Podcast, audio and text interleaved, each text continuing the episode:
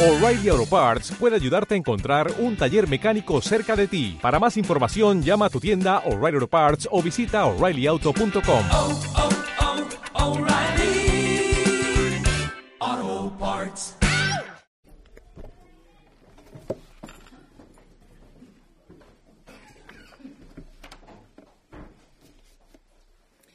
Muchas gracias, José. Buenos días a todos, bienvenidos en esta mañana.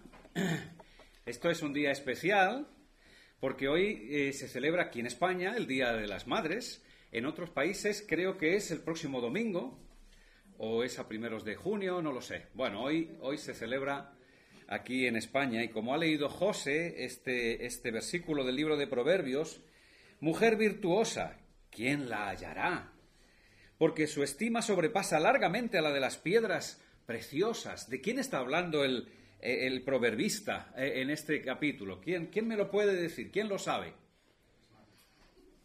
Pues muy sencillo, en el 31.1 dice, palabra del rey Lemuel, la profecía con que le enseñó su madre. Está hablando de su madre, eh, el salmista aquí en este, en este capítulo. Y que era una mujer virtuosa. ¿Os acordáis lo que dijimos?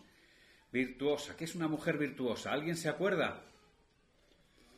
Una mujer virtuosa, según la Biblia, es aquella que eh, ah, tiene algo más que el resto de las personas. Un hombre virtuoso igualmente.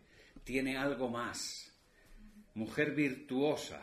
¿Quién la hallará? Una mujer que no es como las demás. Una mujer que es especial. Eso está diciendo el rey Lemuel de su madre. La cosa es que, eh, bueno, pues hoy sí quisiera tener una palabra para, para las madres y que hacemos extensiva a todas las mujeres. Y voy a empezar leyendo una poesía que he leído esta mañana, muy bonita. Eh, me la manda un amigo, Luis Pérez Gil, que a la vez es hermano de una buena amiga, de Paula Pérez. No esta Paula Pérez, otra Paula Pérez, que es amiga mía, y me ha gustado mucho y, y, le he pedido permiso para leerla en esta mañana. Está dedicada a una madre y dice así, besar, dando un azote si es preciso, velar al acostarse el sol poniente, pisar con pie descalzo a la serpiente que irrumpe en cada sueño sin aviso, tomar de pie la sopa en plato liso, tener siempre doctora y no paciente, mojar en un tazón al día siguiente el pedazo de pan que nadie quiso. Inagotable verso, inmensa prosa, luciérnaga, amapola, mariposa, madurez de perenne primavera, no hallaré sobre el surco de la vida corazón que más siembre y menos pida, ni mujer tan hermosa que me quiera. Qué bonito, ¿verdad? Pues está muy bonito y le agradezco mucho a Luis que me haya dejado en esta mañana pues poder leerlo como inicio a mi predicación, a mi sermón en esta, en esta mañana. Y no voy a hablar de proverbios, voy a hablar de otra mujer, porque claro, si todos los años hablo de proverbios, este, este, este año quiero hablar de otra mujer que encontré en la escritura y que es madre de un gran hombre también, que ahora veremos, que se llamaba Sansón. ¿A alguien le suena? Muy bien. No menciona la Biblia su nombre, solamente dice que era mujer de Manoa. Pero quiero leer el texto donde viene este pasaje, porque me ha llamado mucho la atención el eh, encargo que esta mujer recibe de Dios. Podemos buscarlo en nuestras Biblias, está en el libro de, de jueces, en la Biblia, en el capítulo 13. Ahí se cuenta la historia de Manoa, de su esposa y de su hijo Sansón. Es una historia en principio sencilla. Y aquí salen personajes que no son grandes personajes de la Biblia, por eso he querido eh, buscar esta, esta historia. Una de las características que me gustan de Dios es que Dios no hace acepción de personas. Para Dios, igual soy yo que el rey Carlos de Inglaterra.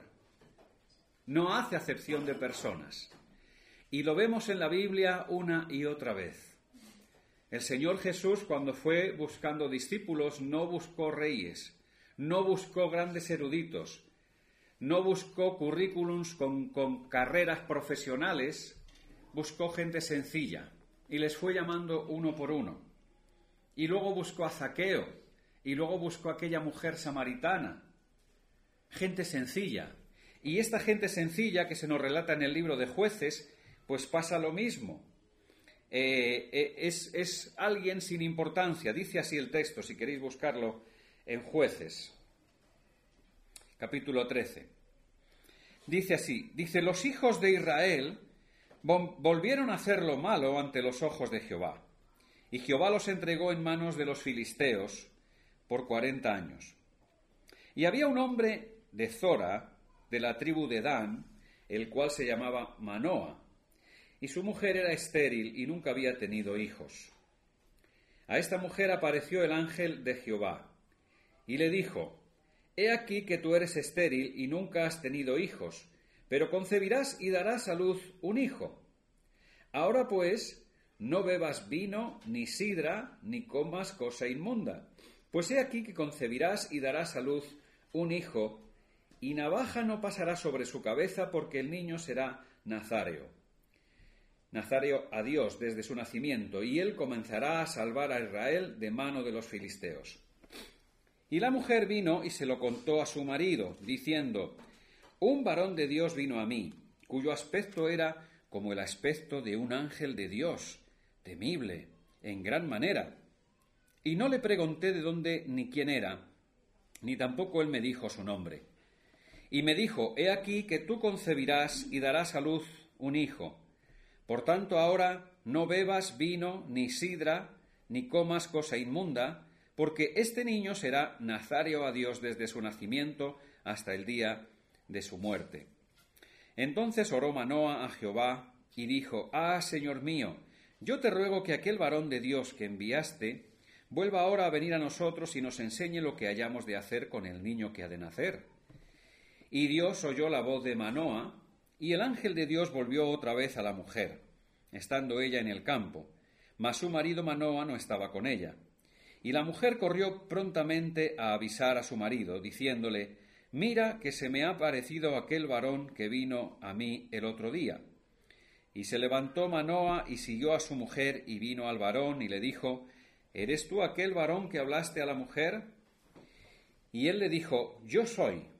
Entonces Manoa dijo, Cuando tus palabras se cumplan, ¿cómo debe ser la manera de vivir del niño y qué debemos hacer con él?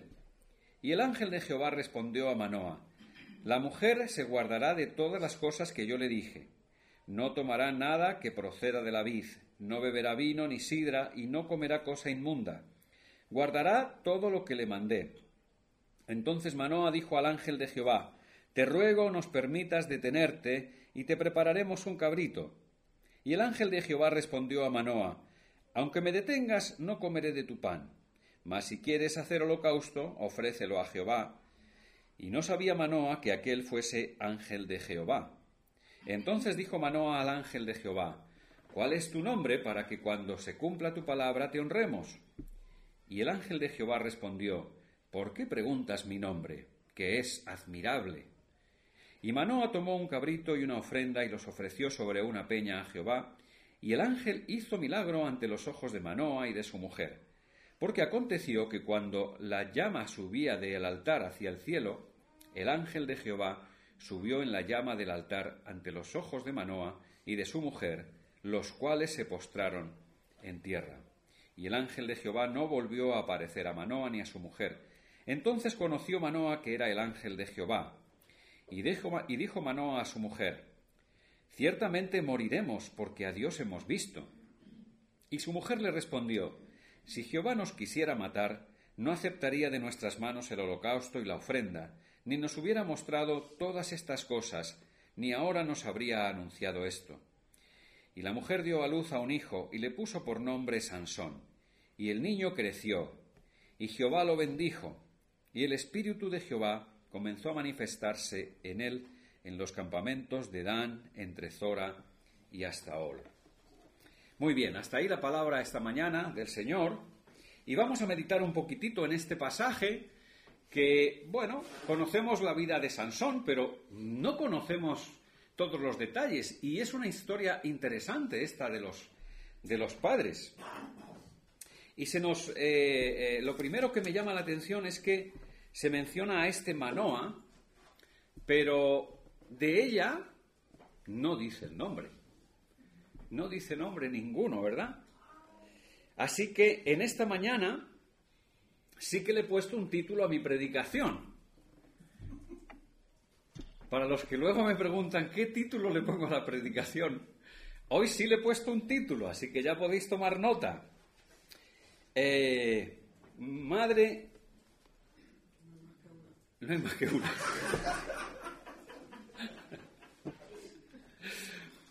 Madre anónima, madre por imposición. Ese es el título que quiero dar esta mañana a mi predicación. Madre anónima, madre por imposición. Sí, la mujer de Manoa es una mujer anónima. A Dios le gusta hacer las cosas así. Es como si ahí en el libro de jueces tomáramos una lupa y cogiéramos ahí al pueblo de Israel y nos fijáramos pues en una persona.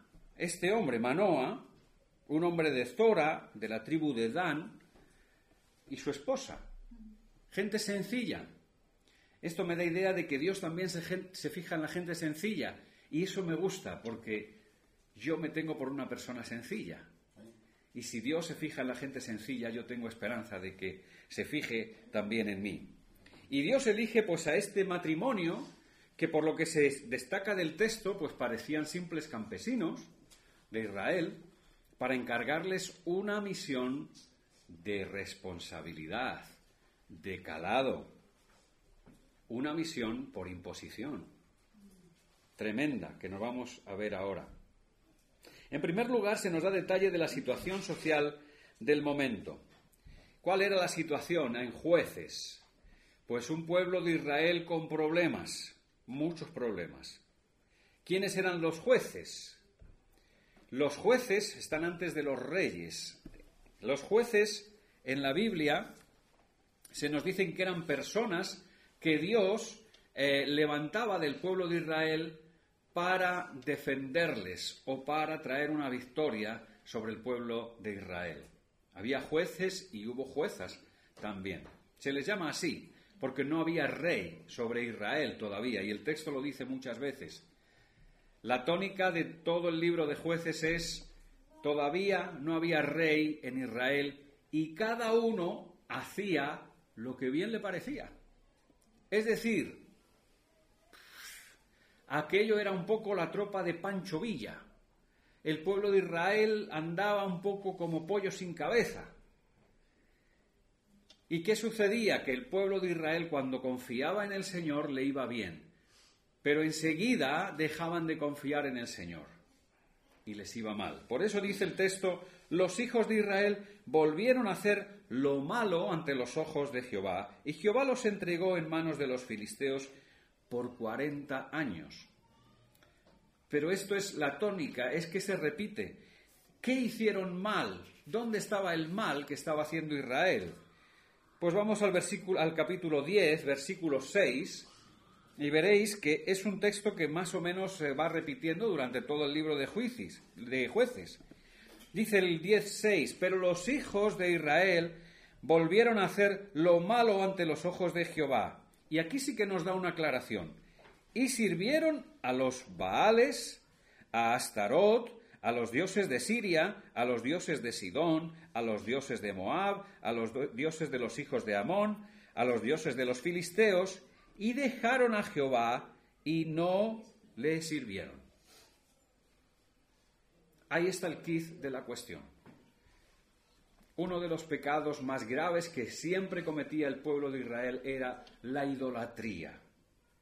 Conquistaba pueblos, pero con algunos de ellos lo que hacía es que se convertía a sus ídolos. Ídolos de madera, ídolos de plata, de oro, que tenían boca pero no hablaban, tenían ojos y no veían, pies y no andaban, no servían para nada. como luego el salmista denuncia en el Salmo 139, me parece que es. Y como tales que los hacen, así son ellos, gente sin cabeza. Pues así andaba el pueblo de Israel, se alejaba de Dios. Y cuando el pueblo se aleja de Dios, vienen los problemas. Cada uno hacía lo que bien le parecía, no había rey. Un continuo ir y venir hacia Dios. Y dice el texto, y Dios los entregó. No sé muy bien cómo interpretar, he buscado en otras versiones, esto de que los entregó en manos de los filisteos. Parece como si Dios los echara ahí, eh, eh, les agarrara de, la solapa y les echara ahí en manos de los enemigos. Más bien yo creo que permitió que los filisteos eh, les conquistaran y les hicieran guerra. Dios permite estas cosas cuando sus hijos, cuando nosotros nos empecinamos en hacer lo que nos da la gana, porque existe lo que se llama el libre albedrío que nos ha dado Dios. Él no te va a obligar, tú solito vas a caer en el hoyo. Así que cuando la Biblia dice que le entregó a los enemigos, quiere decir que permitió que esos enemigos calaran. Ellos tenían esos ídolos que menciona ahí varios nombres, Astarot, eh, Sidón, Moab, los dioses de los hijos de Amón, etcétera, etcétera. Bueno, nosotros hoy no tenemos ese problema, porque en nuestras iglesias no hay imágenes. Pero ¿tenemos ídolos? Claro que tenemos ídolos. Es que hoy hay ídolos muy modernos muy modernos que minan el corazón del hombre. ¿Qué hace un ídolo? ¿Qué, ¿Qué, hace? ¿Por qué se les llama ídolos? Un ídolo es el que te roba la atención, el que te quita tu tiempo, un tiempo que tú deberías dedicar a tu Dios verdadero. Cuando eso se produce, tienes un ídolo. Y existen dioses modernos que no nos damos cuenta a los que servimos y calan en nuestro corazón. Las nuevas ideas, las nuevas filosofías, lo que el mundo hoy dice, son ideas que se convierten para nosotros en ídolos, que nos hacen apartarnos del verdadero Dios y de sus enseñanzas. El ejemplo está aquí mismo, delante, Manoa y su mujer. Fijaos qué episodio les ocurre. Un ángel se les aparece y les dice que van a tener un hijo y que le van a tener que criar así, así, así, así. Hoy en día, si eso sucediera, ¿qué opinaríamos? ¿Qué juicio haría la sociedad de algo por el estilo? Una imposición. ¿Pero qué es eso? ¿Quién nos obliga a tener un hijo? Y a criarle de esa manera que dice ahí, no dándole vino, no, no, no cortándole el pelo. ¿Pero esto qué es? Nos rechina esta historia porque creemos que es, bueno, la costumbre del pasado. ¿Vosotros creéis que a la mujer de Manoa este ángel le dio un disgusto o una alegría? Según se mire. Porque muchos hoy dirían, vaya disgusto. Que te venga un ángel y que te diga, vas a tener un hijo. Se te acabaron tus sueños, tus proyectos. Lo vas a criar y lo vas a criar así, así, así. No parece muy atractivo en el tiempo en que vivimos. Vivimos una filosofía completamente contraria a esto que estoy diciendo.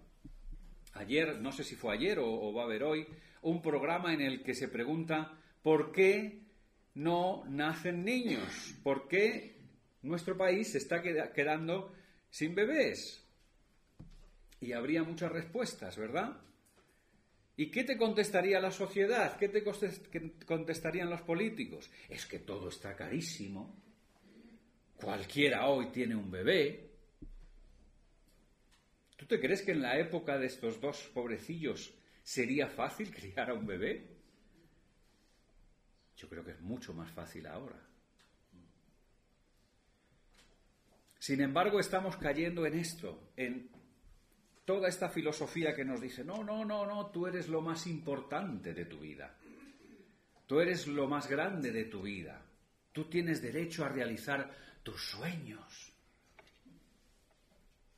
¿Y, dónde quedan los hijos? Que los tengan otros. Pero es que otros piensan como tú. Y si todos pensamos así, nos quedamos sin niños. Yo creo que es lo que está ocurriendo. Estamos anteponiendo nuestro proyecto, nuestros éxitos, nuestros sueños a los hijos que quizá nos compliquen la vida. Hay que ser valiente hoy en día, dicen, para tener un hijo. José es un hombre muy valiente y Loida también, porque tienen tres. Hoy en día tener tres hijos es de valientes. Hace unos años las familias tenían cuatro, cinco, ocho. Mi abuela fueron once. Eso era lo habitual. Hoy en día, uh, tener dos ya es uh, un riesgo, pero tener tres, madre mía, os lo habrán dicho montones de veces. Tres hijos. Bueno, pero eso es de valientes y eso está muy bien. pues como decía, hoy en día eh, priva las filosofías que dicen tú eres el importante, tú eres lo primero, tienes que llegar a ser quien tú quieres ser.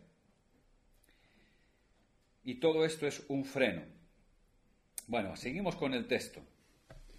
Dice que hicieron lo malo delante de Jehová y el Señor los entregó a sus enemigos. Vamos al, versículo 2. Y había un hombre de Zora, de la tribu de Dan, el cual se llamaba Manoa, y su mujer era estéril, y nunca había tenido hijos. A esta mujer apareció el ángel de Jehová y le dijo, He aquí que tú eres estéril y nunca has tenido hijos, pero concebirás y darás a luz un hijo. Podríamos entrar ahí en ver quién era este ángel, nos dice que era el ángel de Jehová, ya sabemos quién era el ángel de Jehová, ¿verdad? Luego además dice, yo soy. Bueno, era la mismísima presencia de Dios. Cuando se menciona el ángel de Jehová, algunos hablan de la persona misma de Cristo, revelándose a los hombres del Antiguo Testamento. La cosa es que este ángel le dice, he aquí que tú eres estéril y nunca has tenido hijos. Qué manera de presentarse, ¿verdad? Da idea de lo que decíamos antes. ¿Esta mujer deseaba tener hijos o no? Creo que sí, por la forma en que el ángel le habla. Le habla directamente a su problema, a su angustia, a su necesidad. En esa época no tener hijos era una deshonra, era una desgracia. Los hijos mantenían a los padres, también en la vejez. Así que los que no tenían hijos lo llevaban mal. Y si encima se te moría el marido, las viudas lo llevaban muy mal. Por eso Dios insistía al pueblo de Israel, cuidaros de las viudas y de los huérfanos, porque no había seguridad social, no había pensión para las viudas como hoy en día. Había que cuidarlas, así que el tener un hijo era una bendición. Y el ángel va directamente a la llaga, al problema de ella. Tú eres estéril. Nunca has tenido hijos. De alguna manera también la mujer pensaría, este hombre es especial, me conoce y yo no le conozco de nada. Igual que ocurrió con la mujer samaritana, ¿os acordáis? Ay, si tú supieras, has tenido cinco maridos y tú cómo lo sabes, porque yo lo sé todo, mujer. Pues Dios que lo sabe todo se presenta de esta manera.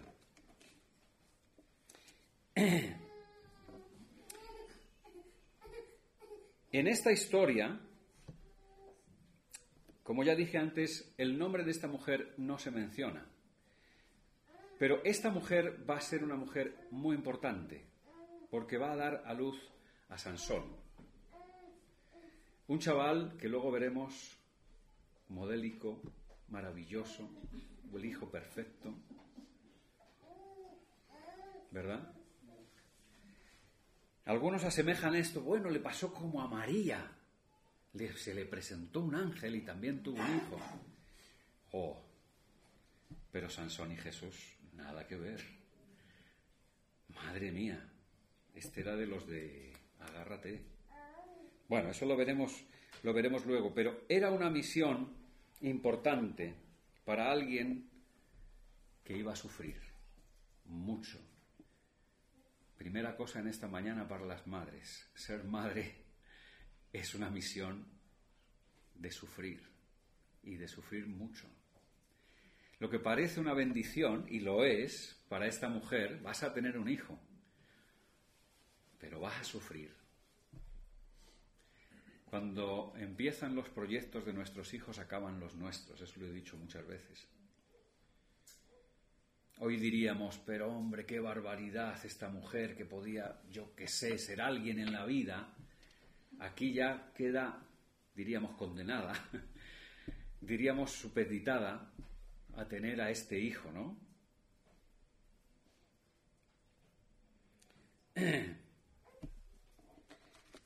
Dice el 7, por ir avanzando.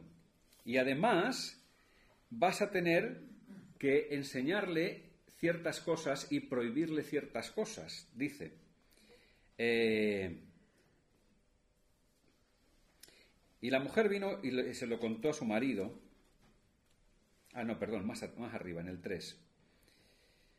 Mm, El 4. Ahora pues, no bebas vino ni sidra, ni comas cosa inmunda. Primera cosa, tú tienes que cuidarte y no beber vino, ni sidra, ni cosa inmunda. Pues he aquí concebirás y darás a luz un hijo, y no pasará navaja sobre su cabeza, porque el niño será nazáreo a Dios. ¿Qué es esto de que será nazáreo a Dios? Pues había unas leyes que se dieron en Levítico sobre hacer voto a Dios, y una de ellas era el nazareato. El niño que era nazario era un niño dedicado a Dios. Sansón fue un niño nazario. Juan el Bautista fue un niño nazario, dedicados a Dios. Y había unos- unas leyes en Levítico donde dice algunas cosas que los nazarios debían cumplir. No beber vino, no beber sidra, no cortarse el pelo nunca. ¿Quiere decirse que estas cosas eran, son malas? ¿Es malo? ¿Debemos seguirlas? No, porque son cosas para ese tiempo y para esa circunstancia. Porque algunos dicen, ah, pues entonces beber vino es malo. Si fuera malo, el Señor Jesús no habría convertido el agua en vino en las bodas de Cana. Siempre atenta, Paula, qué, qué grande. La cosa es que eh, eh, el nazario no podía beber vino en su vida, ni cortarse el pelo. La mujer va y se lo dice al marido, que juega un papel de segundo, de segundo grado en esta historia. Parece que aquí la, la- la- la- protagonista es ella y el marido es alguien de segundo, de segundo plano. ¿Por qué razón en esta historia el marido es de segundo plano? Por la misma en la que en muchas ocasiones el marido es el primer plano y la, mujer en segundo plano. Pero aquí Dios elige a esta mujer, de la que no se menciona el nombre, y es la protagonista de la historia, la que tiene que contarle al marido lo que ha pasado. El marido es un hombre dócil, un hombre manso, que podía haber dicho, tú estás loca, muchacha, ¿qué me estás contando? ¿Quién se te va a parecer a ti? No, el marido lo toma en serio, lo toma en serio. Y ellos tienen una oración a Dios.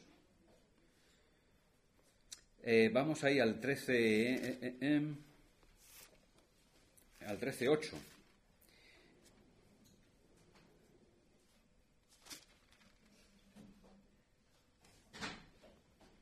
Dices, entonces oró Manoa a Jehová y dijo, Ah, Señor mío, yo te ruego que aquel varón de Dios que enviaste vuelva ahora a venir a nosotros y nos enseñe lo que hayamos de hacer con el niño que ha de nacer. Es una buena oración. Y Dios oyó la voz de Manoa. Me llama la atención. Dios oyó la oración de Manoa.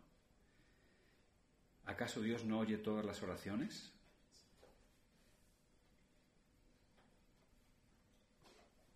Pero no siempre Dios contesta las oraciones. O las contesta sí, o las contesta no, o las contesta espera. Como dice el Nuevo Testamento, pedís y pedís mal para gastar en vuestras cosas. Pero aquí Manoa está pidiendo algo legítimo, algo bueno.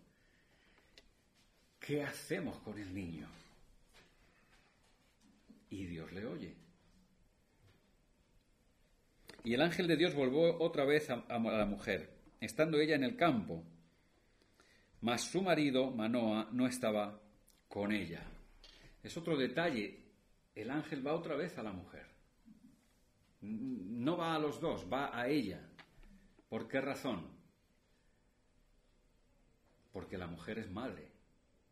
Esa es la única razón que se me ocurre. Porque las madres entienden lo que es tener un hijo. Porque ella va a entender mucho mejor que el padre lo que va a ser cuidar del niño, que no beba vino, que no se le corte el pelo, que cuando llegue con 15 años y diga, ¡oh, mami! Me, me, me he apuntado a un conjunto de rock and roll y todos llevan el pelo rapado y yo me lo voy a rapar. De eso nada, muchacho. ¿Cómo le dices tú a un hijo con 15 años que no se rape el pelo? Nos parece cosa sencilla, ¿verdad?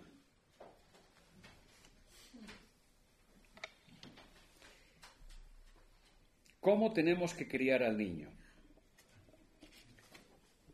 Pues es una petición interesante. Y no es fácil criar a los hijos, ¿verdad?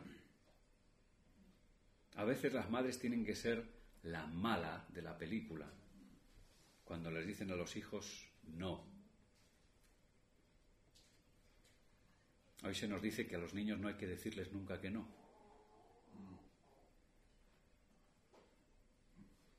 Pues sí, hay que decirles que no. Y a veces ser los malos de la película, si quieres que tu hijo sea un hombre de éxito. Creo que en esto estamos también todos de acuerdo.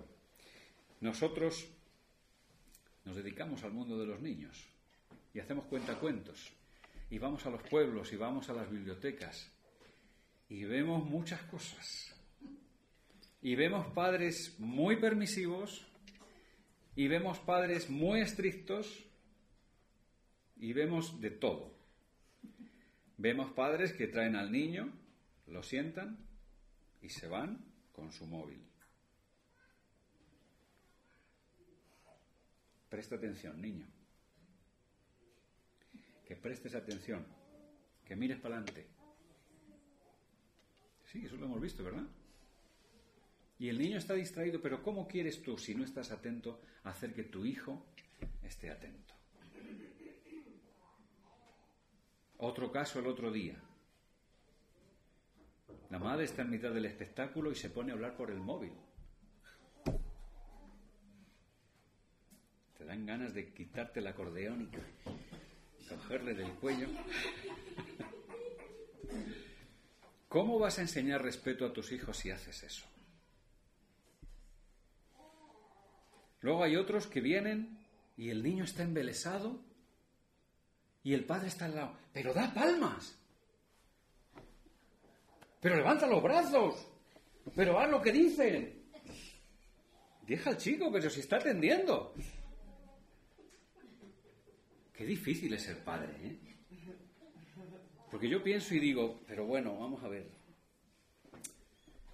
No es tan difícil, caramba. No es tan difícil. Luego ves padres sencillos que llegan, se sientan con el niño, disfrutan del espectáculo y el niño está encantado y, participa y hace de todo porque son normales.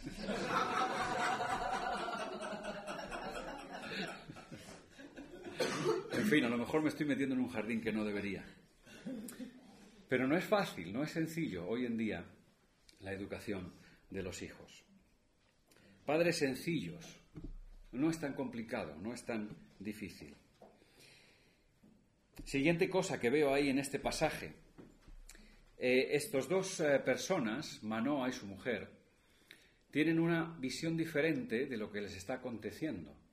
Porque ella está viendo al ángel de Dios como un gran milagro y un gran bien para su vida. Sin embargo, Manoa, que dice, ay Dios mío, nos vamos a morir porque hemos visto a Dios.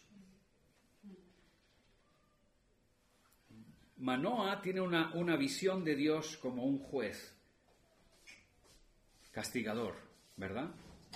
Alguien lejano, alguien que está ahí para, para castigarnos si hacemos las cosas mal. Dice que se arrodillan. Eh, él le dice, vamos a tener una ofrenda para ti, quédate con nosotros. Yo creo que el ángel al final les tranquilizaría y les diría, hombre, que no, que vengo para dar buenas noticias, no malas noticias. Son buenas noticias. Dice, no voy a comer vuestro pan, pero si quieres, haz un holocausto a Dios, como está escrito. No es un desprecio, es una forma de decirle, pon las cosas en orden, piensa quién es Dios, porque lo que estás haciendo es asustarte. Y tienen allí un tiempo juntos porque, claro, el preparar un cabrito lleva su tiempo. No es algo que se traiga rápidamente. Lleva su tiempo. Y supongo que ellos estarían con el ángel y hablarían cosas que aquí no se mencionan. Y el ángel les, tranquilizaría. Y me llama la atención, dice, y Manoa al 19 tomó un cabrito y una ofrenda y los ofreció sobre una peña a Jehová. Y el ángel hizo milagro ante los ojos de Manoa y de su mujer. Como si fuera un mago les hizo un truco. les hizo algo maravilloso. Les bendijo con un milagro. Dice, porque aconteció que cuando la llama subía eh, del altar hacia el cielo, el ángel de Jehová subió en la llama del altar ante los ojos de Manoa y su mujer, los cuales se quedaron maravillados, maravillados, y se postraron en tierra. Hubo ahí algo, ¿verdad? Hubo ahí una comunicación con el ángel que les dejó maravillados. El texto no nos dice nada más, sí que se tira todo un capítulo para hablarnos de los padres de Sansón y de cómo sucedieron aquellas, aquellas cosas. Hay algunas similitudes, como le ocurrió a María, pero este hijo iba a ser de ellos este hijo no iba a ser engendrado por el Espíritu Santo. Iba a ser hijo de Manoa y de su mujer. Y este ángel quería también hacerles ver que el poder de Dios era grande, lo iban a necesitar, lo iban a necesitar. Qué suerte que Dios les iba a dar un niño, como dije antes, modélico, ejemplar, un hijo de éxito, Sansón. De éxito, de éxito entre las prostitutas, nada menos. De éxito eh, con los amigotes. De éxito con su suegro al que le mató. De éxito en la desobediencia. Porque Sansón, si habéis leído la historia de Sansón, ¡jo! cuánto tuvieron que sufrir esos padres. La primera cosa que hace Sansón nada más ser un muchachito es enamorarse de una mujer que no le conviene y viene a sus padres y les dice, pues me tenéis que casar con esta mujer. Y los padres, los dos, dice la escritura, le dicen, no te conviene, es que no hay hijas en Israel para que te, para que te cases, que tienes que casarte con una filistea, nuestros enemigos. Yo hago lo que me da la gana, dice Sansón, y se casa con la filistea. Pero Dios tiene un plan que estos padres tampoco conocen. Y esto es lo grande de Dios. Porque el plan se cumple a una costa de lo tremendo que era este chaval. Desobedeció en todo. Y hasta se cortó el pelo, que fue el colmo. Y cuando se cortó el pelo ya sabemos lo que pasó. No es el hecho del pelo, porque algunos dicen, qué tontería, el pelo. Es que Dios a veces da cositas que son la llave, que son la clave de tu fidelidad a Dios. Dios no estaba en el pelo de Sansón, pero sí en su carácter y en su actitud. Porque cuando Sansón se cortó el pelo dice que el Espíritu de Dios dejó de estar con Sansón. Uno de los versículos más tremendos de la Escritura. Sansón se había criado bajo la gracia, la gracia del Espíritu. Y Sansón vivía una vida diciendo, cualquier cosa puedo hacer, cualquier cosa porque voy a salir airoso. No hay nadie que se enfrente a mí. Me puedo enfrentar a un león, me puedo enfrentar a mil hombres y al que se me ponga por medio. Tengo el poder de Dios conmigo. Fantástico. Pero llegó un día que Dios le dejó solo frente a los filisteos. ¿Se cumplió el propósito de Dios en Sansón? Sí. Sí, se cumplió, porque el propósito de Dios siempre se cumple. Pero ¿a qué precio? Al precio de perder los ojos al precio de perder su propia vida en la cárcel, hasta que fue humillado de nuevo y Dios le rescata para hacer su voluntad, la voluntad de Dios.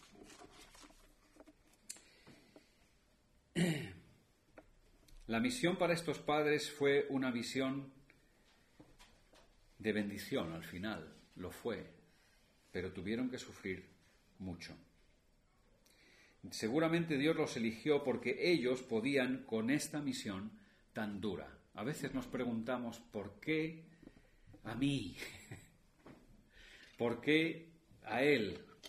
¿Por qué a esta familia? ¿Por qué pasan desgracias? ¿Por qué ocurren cosas?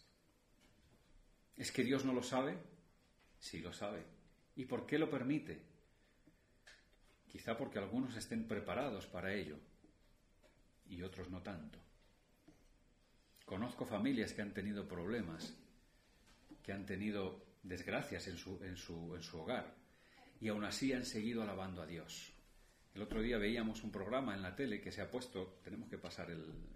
Ah, sí, sí, una familia creyente que pierde un hijo y lo pasa fatal, pero es que con el tiempo pierde un segundo hijo y aún así no dejan de alabar a Dios oh Dios mío, que a mí no me ocurra tal cosa, no podría soportarlo. Bueno, Dios sabe a quién le manda las pruebas, ¿verdad?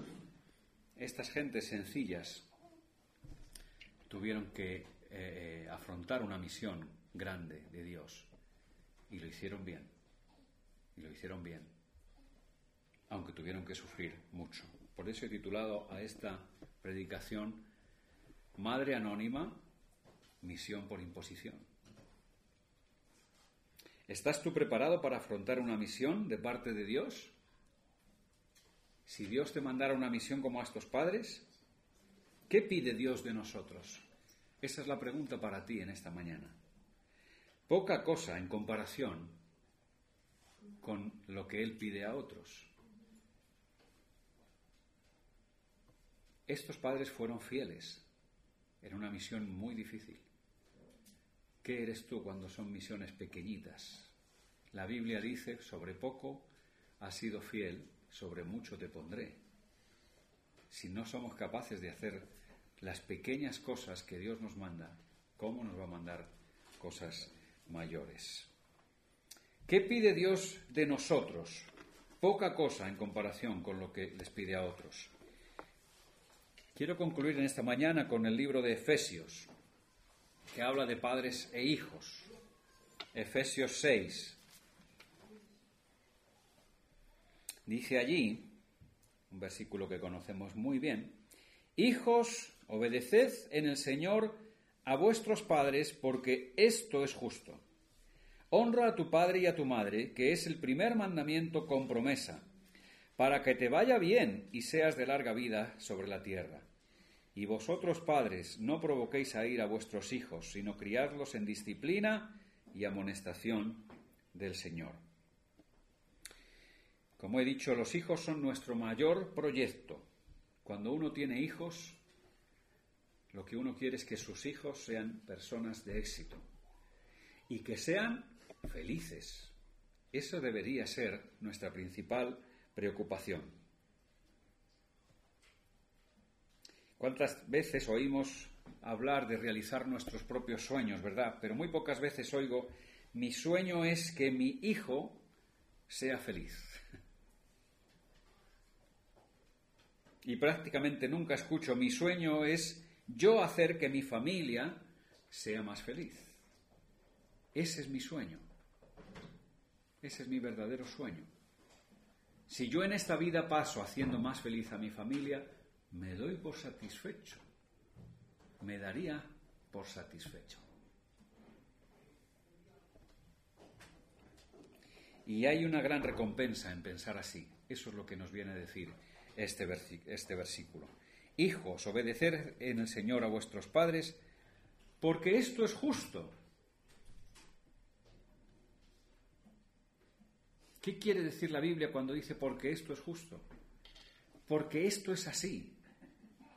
Porque es lo mejor que te puede pasar. Honra a tu padre y a tu madre para que te vaya bien. En toda relación hay dos partes, y aquí se habla de las dos partes, de los hijos y de los padres.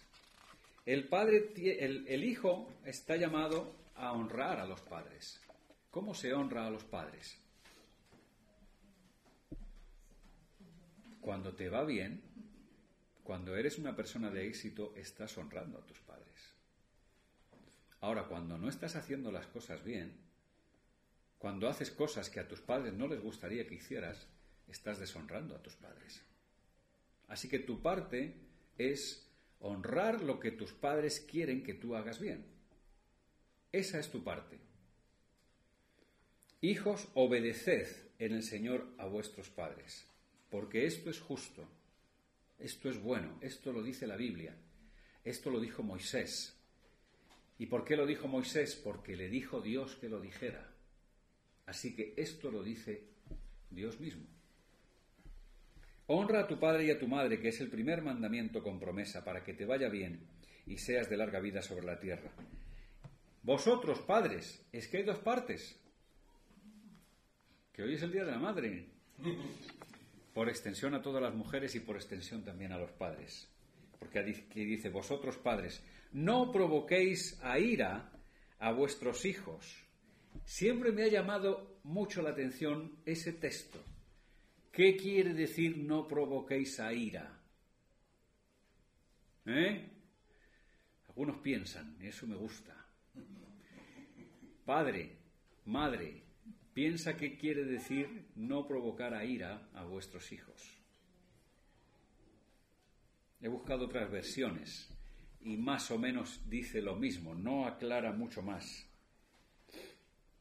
No provoquéis a ira, traedlos, tratadlos cómo se debe tratar a un hijo. Porque hay padres que se salen del patrón. Porque hay padres que no hacen bien su labor de padres. Porque hay padres que no ejercen de padres. No protegen, no cubren las necesidades, no dan amor, no sacrifican nada de lo suyo por los hijos. Ser padre es difícil y es fácil al mismo tiempo. Una cosa interesante, hasta los animales saben ser buenos padres. Dios ha dotado al hombre con un software ya de primeras, de fábrica, tu conciencia y la palabra de Dios.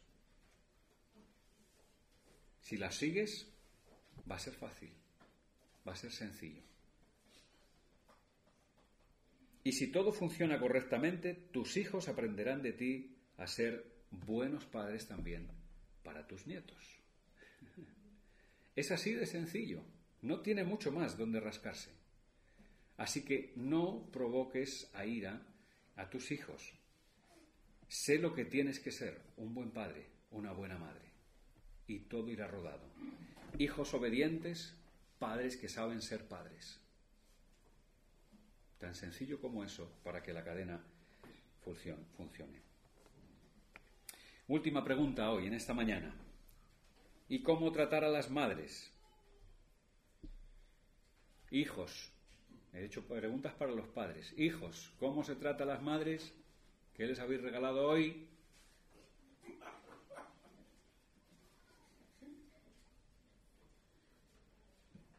Qué silencio, pero bueno. Les habréis felicitado, por lo menos. Uy, madre.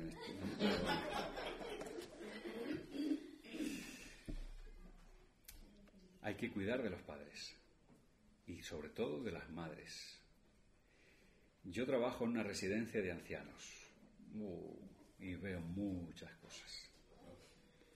Veo hijos que solamente vienen a visitar a su madre el día de la madre o en Navidad.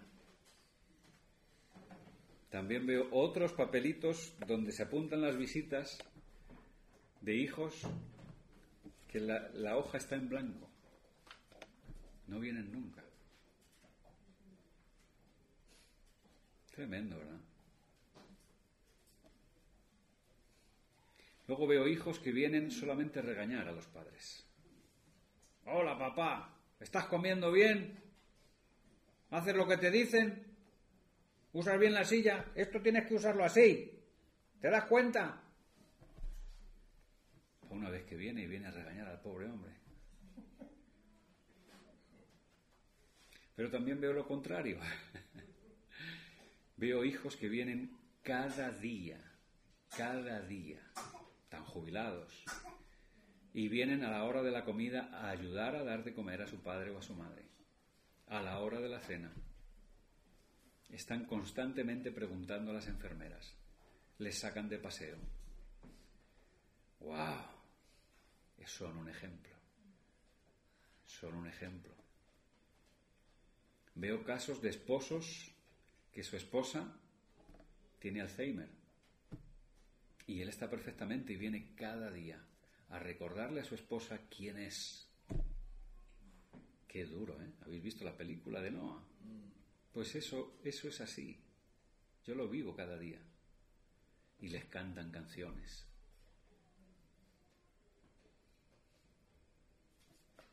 Cuidar a los mayores es sacrificado, pero esto es de Dios también. Es de Dios también.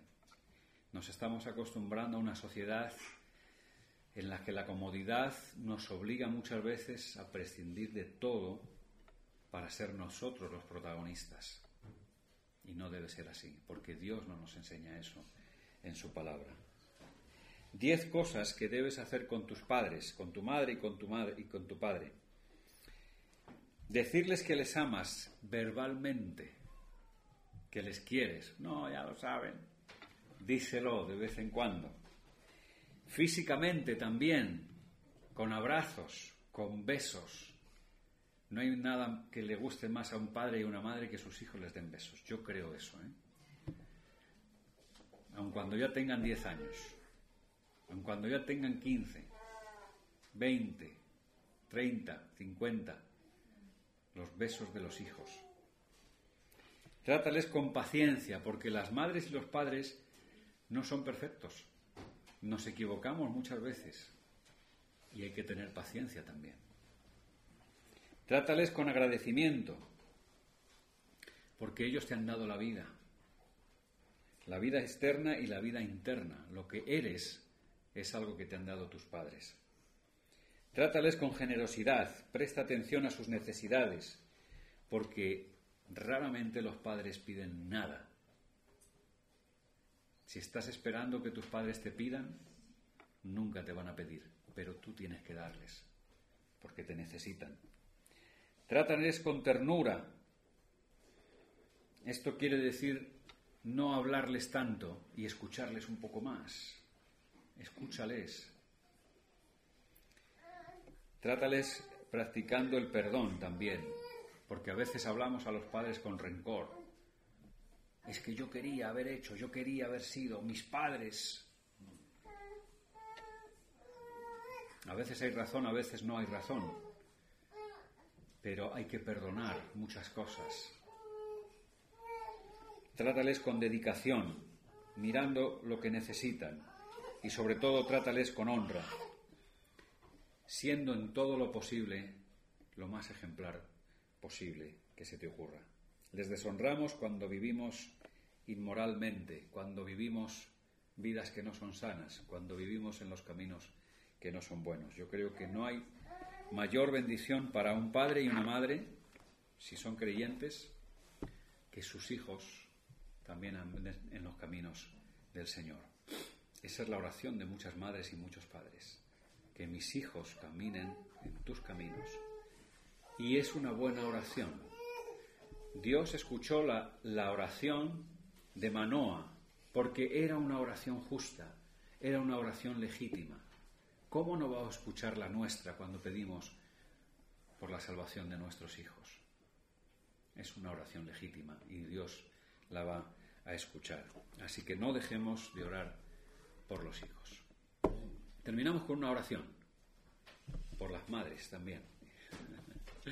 Sí, bendito Padre, en esta mañana queremos eh, agradecerte por tu palabra, porque nos enseña que tú has establecido un orden precioso y un orden bueno para nuestro bien, y que como hijos debemos obedecer a los padres y que como padres también tenemos que tratar bien a nuestros hijos. Oh Dios, y todo esto va a traer éxito porque tú así lo has querido, Señor. Gracias por nuestros hijos, pedimos por ellos de una forma especial, porque tú les bendigas y tú les enseñes tus caminos, oh Señor. También por los padres, que nos enseñes a nosotros a cuidar de ellos, a estar pendientes también de ellos, agradecerles todo lo que ellos han hecho también por nosotros. Bendice a las madres en este día, bendice a todas las mujeres, bendice a los hombres también, Señor. Queremos tu protección, Señor, para, para, para nuestras vidas, que aprendamos de ti, Señor. Te lo pedimos todo en el bendito nombre del Señor Jesús. Amén. Amén. Que el Señor os bendiga.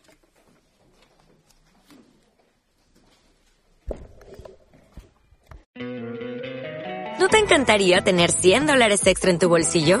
Haz que un experto bilingüe de TurboTax declare tus impuestos para el 31 de marzo y obtén 100 dólares de vuelta al instante. Porque no importa cuáles hayan sido tus logros del año pasado, TurboTax hace que cuenten. Obtén 100 dólares de vuelta y tus impuestos con 100% de precisión. Solo con Intuit TurboTax. Debes declarar para el 31 de marzo. Crédito solo aplicable al costo de la presentación federal con TurboTax Full Service. Oferta sujeta a cambios o cancelación en cualquier momento.